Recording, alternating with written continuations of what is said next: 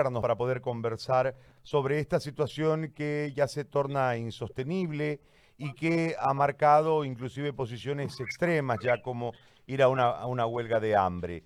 Eh, entiendo que ustedes en este tipo de reuniones eh, intercambian los conceptos, pero hay un común denominador, ¿no? Eh, como decía Rolly Aguilera Pareja, la, la, la yesquera llega al pecho, alcalde, lo escuchamos. ¿Cómo está Gary? Muy buenos días. Eh, saludar a todo el departamento de Santa Cruz. Efectivamente, este, la viejera llega al pecho, ¿no? Y yo hace rato en un medio de comunicación eh, escuchaba al viceministro decir de que de economía, de que bueno, no hay plata y punto, no está ingresando. Y no es así, pues Gary, ¿no? Usted sabe que cuando uno tiene un hogar, y lo voy a decir así de sencillo para que la gente lo entienda, de repente nuestros ingresos de dos mil pesos se van a 500. Y yo no voy a llegar con ese discurso a mi familia, ¿no? A decirle, bueno, mi hijo no hay plata y punto. Entonces las cosas tienen que continuar, seguramente hay que hacer un reajuste en la casa, ¿no? O le echaré mano a nuestros ahorros si lo tengo. Y si no lo tengo, pues me prestaré plata, pero no lo voy a dejar que hambreen nuestros, nuestros hijos. Entonces lo mismo está pasando acá, ¿no? Eh, sabemos, entendemos de que no está entrando recursos, que la ley de coparticipación es una ley que entra de acuerdo a lo que este, la gente paga sus impuestos, sus tributos, y hay una ley que lo distribuye de manera automática, ¿no?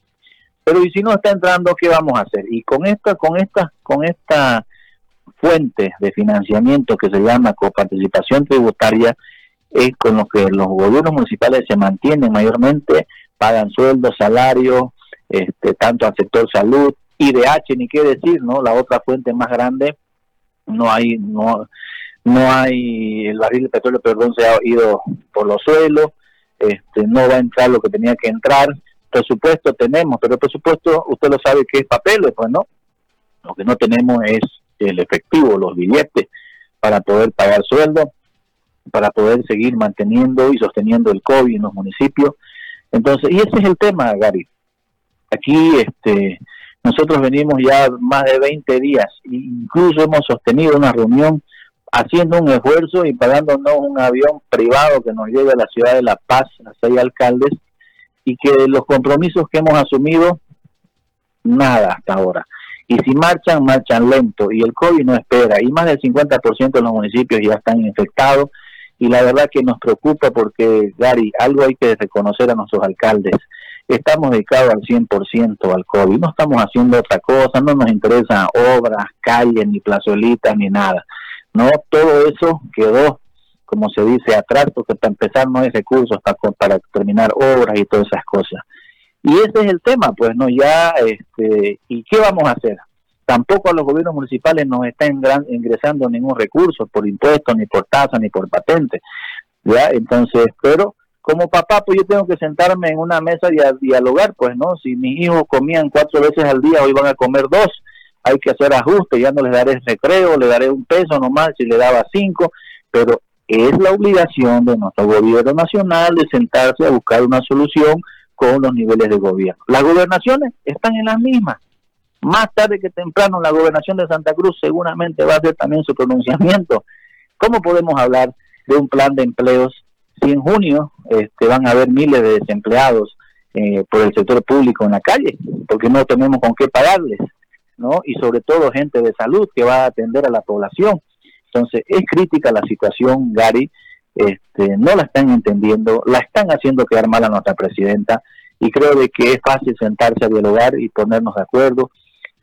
Si hay que hacer una reingeniería presupuestaria y una reingeniería de gestión para ver qué hacemos de aquí hasta el final de año, hay que hacerlo.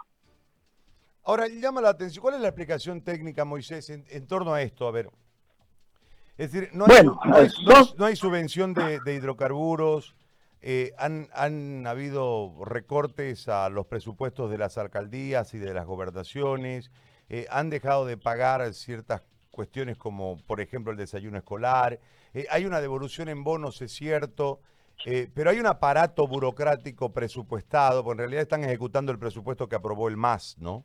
En, septiembre del año pasado.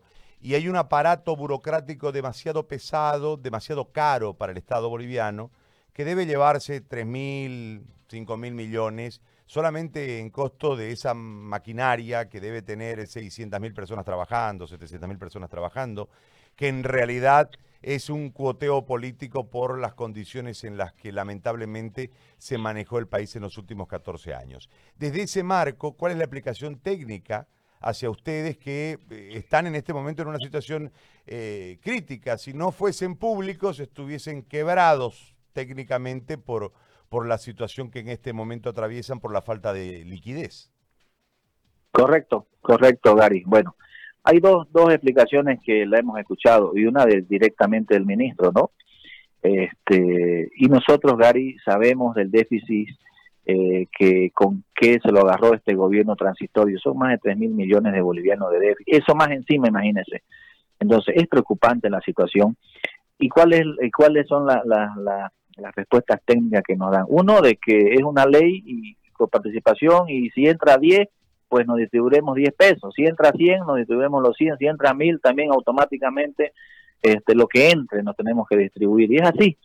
Pero no está entrando, pues, ¿no? Entonces, y no está llegando a los municipios.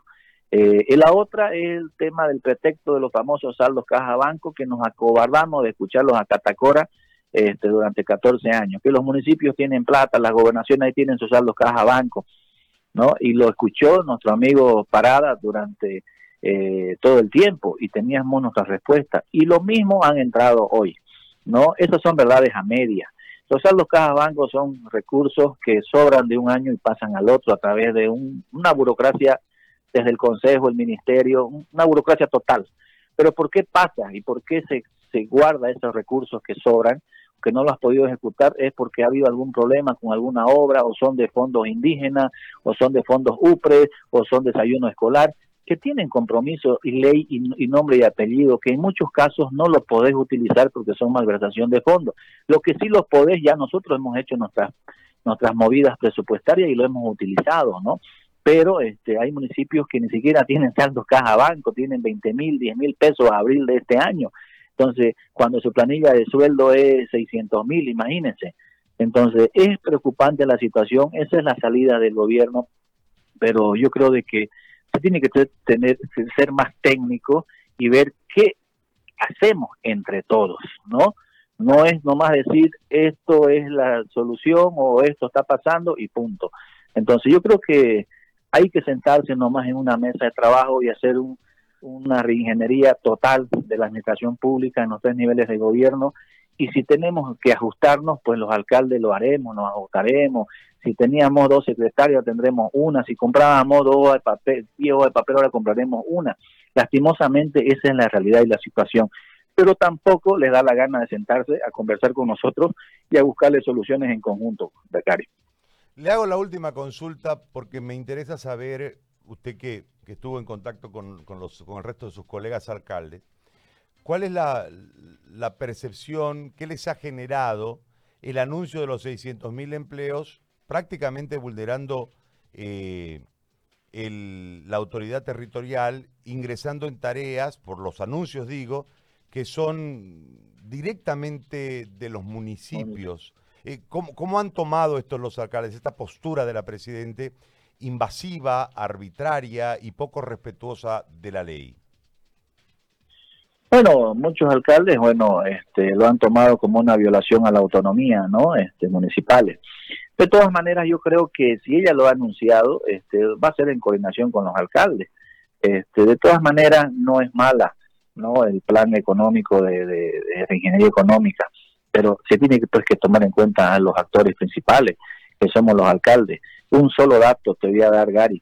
No puede ser que hasta ahora, 14 años, 15 años más estos meses, no nos tomen en cuenta para una distribución de ítem en las provincias, ¿no? Y este, solamente tengan que tomar en cuenta a sectores cuando quien administra los primeros y segundos niveles de, hospitales en los pueblos somos los alcaldes. Sabemos quién tiene contrato, hasta cuánto, quién es más antiguo, quién tiene medio ítem, quién todo. Y hasta ahora, bueno, este, no nos toman en cuenta para eso. Antes eran los Bartolinos, Bartolina, la COP, Hoy son los sindicatos de trabajadores, ¿no? El colegio médico. Está bien, lo dice la ley, pero quien tiene que ser el actor principal en esa toma de decisiones son los alcaldes.